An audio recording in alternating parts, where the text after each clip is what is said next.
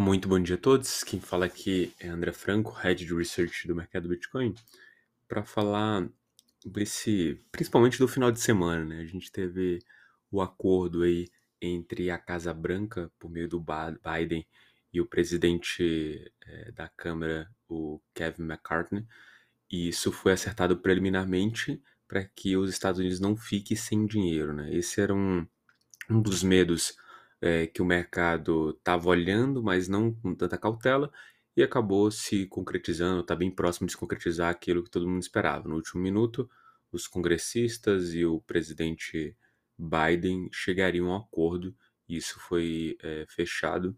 Naturalmente, os congressistas queriam redução dos gastos, o Biden queria aprovação do aumento do teto de gastos e chegaram a um acordo preliminar que deve ser redigido e no máximo ali até 5 de junho aprovado, votado e realmente os Estados Unidos não atravessando essa situação tão catastrófica.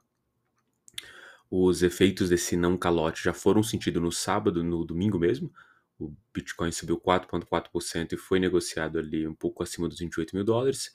O Ether subiu 4,3% e foi negociado a 1.900 dólares. Hoje, os dois ativos iniciam o dia com um leve recuo de 1%, menor que 1%, e nos dados on-chain a gente teve o acúmulo de 16 mil bitcoins é, adicionado às mãos dos investidores de longo prazo no final de semana.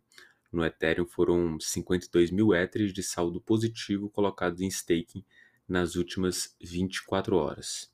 Quanto às notícias aqui, a Coinbase argumentando que as sanções dos Estados Unidos ao tornado cash ferem a Constituição. Isso foi uma, um movimento aqui é, bem interessante do, da Coinbase em direção à própria é, sanções dos Estados Unidos contra o Tornado Cash, alegando principalmente a questão da liberdade de expressão que isso poderia estar ferindo, dado que o Tornado Cash não é, infringe diretamente nenhuma lei, ele simplesmente criou-se a tecnologia para que as pessoas tivessem mais privacidade e essa dada privacidade ela foi é, tomada ali por pessoas tentando fazer coisas erradas e isso era o que realmente deveria ser coibido e não a tecnologia em si. E naturalmente não só coibir a tecnologia, mas o fato de prender um dos seus criadores é o que torna essa postura ainda mais retrógrada e sem sentido com o que é pregado pelo próprio, pelo próprio Estados Unidos.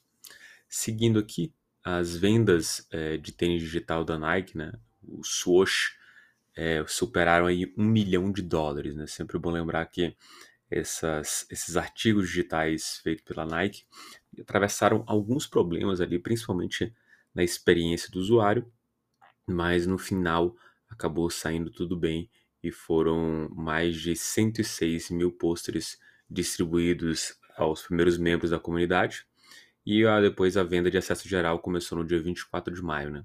duas semanas após é, a data da venda proposta, e tem como objetivo é, zerar os NFTs restantes, seu estoque total de 106 mil posters. Né?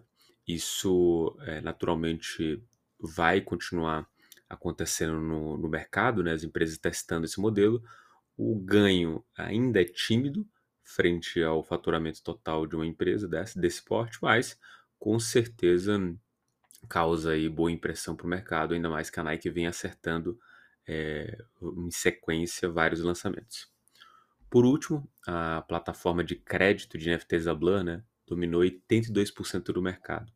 A Blend, que foi lançada recentemente pela Blur, tinha a ideia de que você pudesse pegar o seu NFT e tomar empréstimo na outra ponta. Né? Isso facilitaria aí a liquidez desse mercado mais ainda. E o que a gente consegue perceber aqui nesse é, cenário é que, assim como o Blur veio e conseguiu dominar parte do mercado, o Blend já domina aí 82% de participação. Isso acaba mostrando como a equipe da Blur tem se posicionado frente a esse mercado de cripto e como tem dominado realmente esse mercado. Isso está eh, montando um case muito especial e, obviamente, colocando vários desafios aí no OpenSea. Perfeito? Muito bom dia a todos e bons negócios.